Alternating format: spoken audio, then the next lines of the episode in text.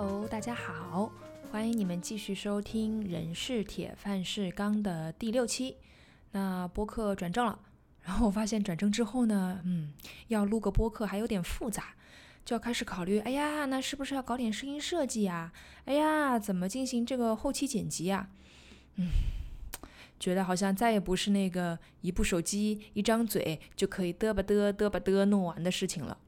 一下子好像心理包袱有点重啊，不知道这个自己对于这个继续录制播客的这个承诺，这 commitment 有多高？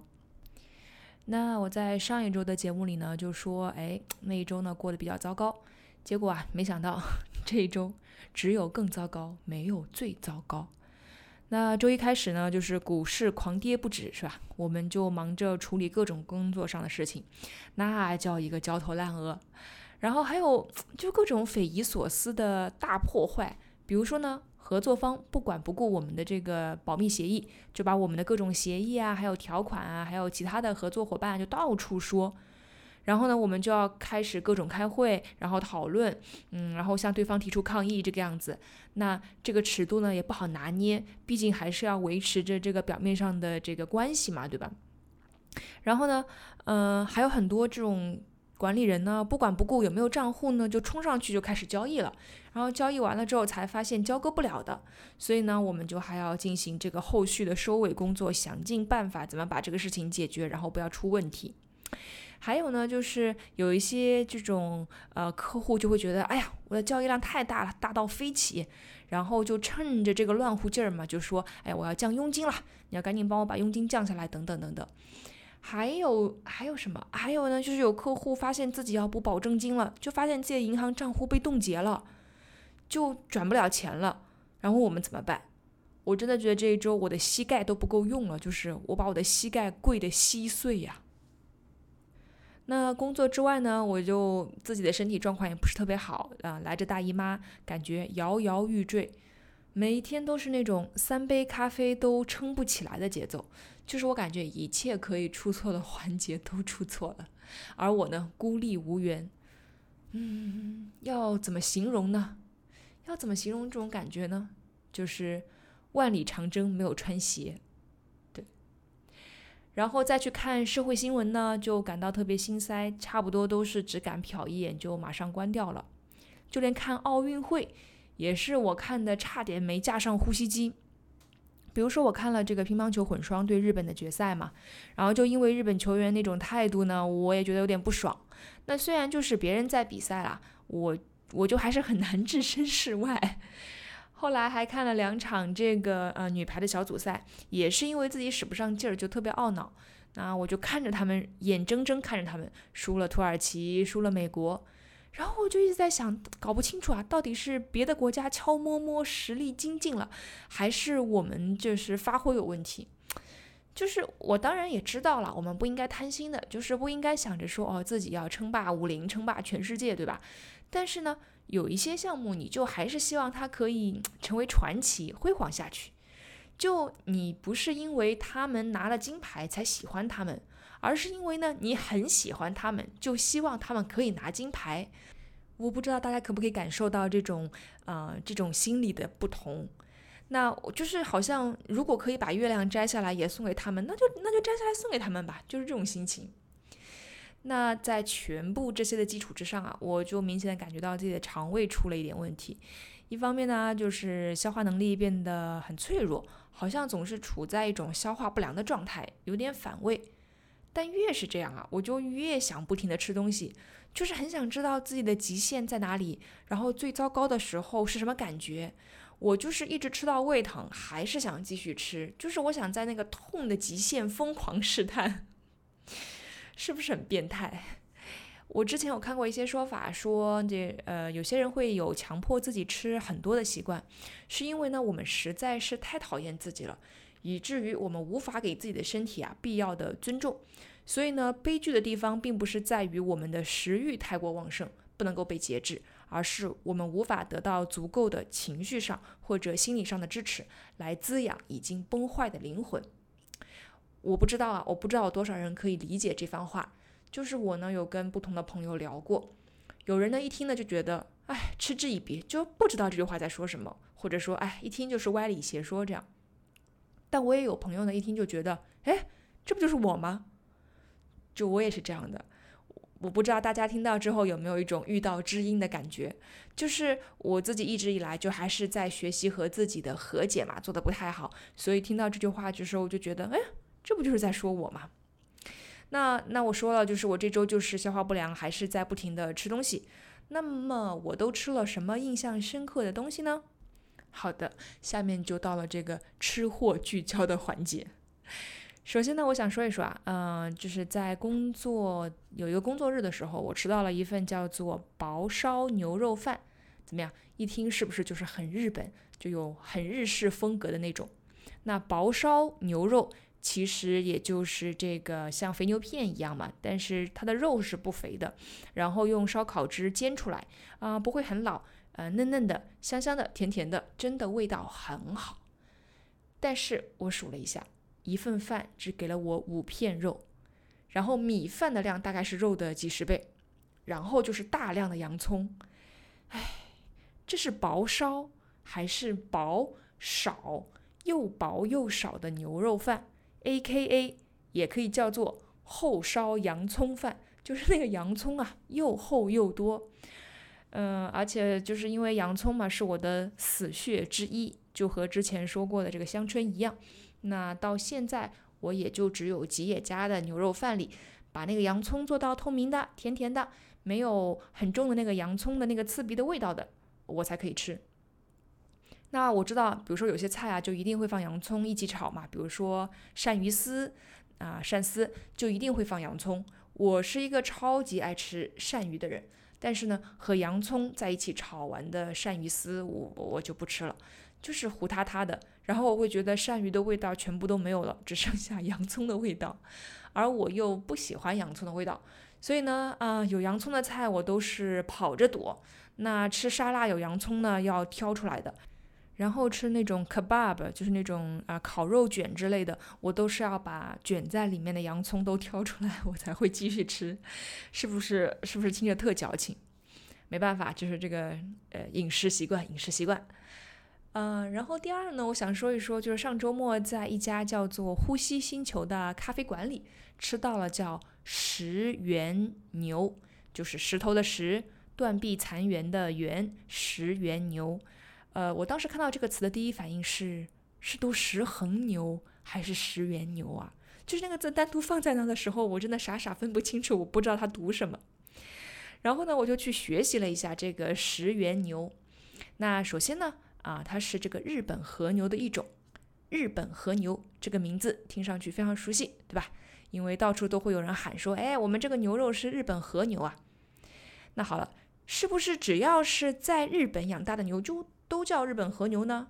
啊，那就不是的。首先呢，这个牛呢是要养在日本，而且呢它必须要是四个特定的品种之一，它才能够叫做日本和牛。那这四个品种呢就分别是啊黑毛和牛。五角和牛、褐毛和牛，也有人叫它红毛和牛和日本短角牛。那这里面呢，其实黑毛和牛是最最最普遍的。那因为这个和牛其实它说的是一个品种嘛，它的这个日语的英文发音叫做 Wagyu，W A G Y U。所以呢，啊，你也会经常看到说有澳洲黑毛和牛啊、新西兰黑毛和牛啊等等的肉类。所以它和牛不。不不是说是在日本养大的牛，日本的牛。那如果是这个四个品种之外的呢？啊，日本人会叫它国产牛。对，只有那四个品种才会叫日本和牛。好，然后呢，和牛还要分等级的。就首先呢，它要按照这个精肉率，把这个肉呢分成 A、B、C 三等。啊，首先这个精肉率啊。不是瘦肉率啊，我不知道我们这里有没有这个南方的朋友，精肉就是瘦肉的意思嘛？那这里不是瘦肉率，它呢是指这个屠宰之后可以使用的肉所占这个呃牛的体重的这个比率。那么百分之七十二以上可以使用呢，就是 A 级；百分之六十九以下的呢，就是 C 级。那这两者中间呢，就是 B 级了。然后呢，他们还要按照四个标准，再在 A、B、C 的三个等级里呢，把肉从一到五来打分。就比如说 A 一、A 二、A 三、A 四、A 五，B 一、B 二、B 三、B 四、B 五，C 一、C 二、C 三、C 四、C 五这样。那它这个色标准呢，主要是油花分布，就是看它脂肪的这个细致程度，还有呢肉品的颜色和亮度，以及它的紧实度和它的纹理好不好看。最后呢，就是看它的光泽和脂肪的品质。那总之呢，就是分数越大就越好。所以呢，A 五是最高级的肉，也就是肥瘦相间，颜色好看，很像雪花的那种状态。当然，它也就是最贵了。那在日本呢，最最最出名的就是有三大和牛吧，一个是神户牛，一个是松阪牛，还有一个近江牛。那它是按照这些牛肉的这个产区来命名的。那我吃到的这个石原牛呢，是在冲绳的石原的和牛。那据说这里的牛呢，脂肪的融化温度会比其他地方的低。好，那这家咖啡星球里的石原牛呢，据说啊是从石原直送的，最好的呢是 A 四的级别。那么你猜怎么样？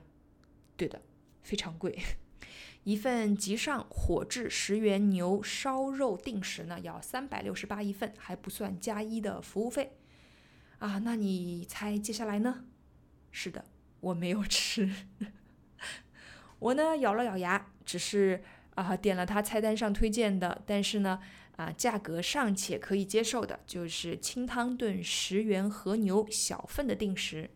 那里面呢会有除了这个小份的牛肉之外呢，还会有一个味增汤，有一点拌菜，还有一碗糙米饭。另外呢还要了一个这个一份汉堡。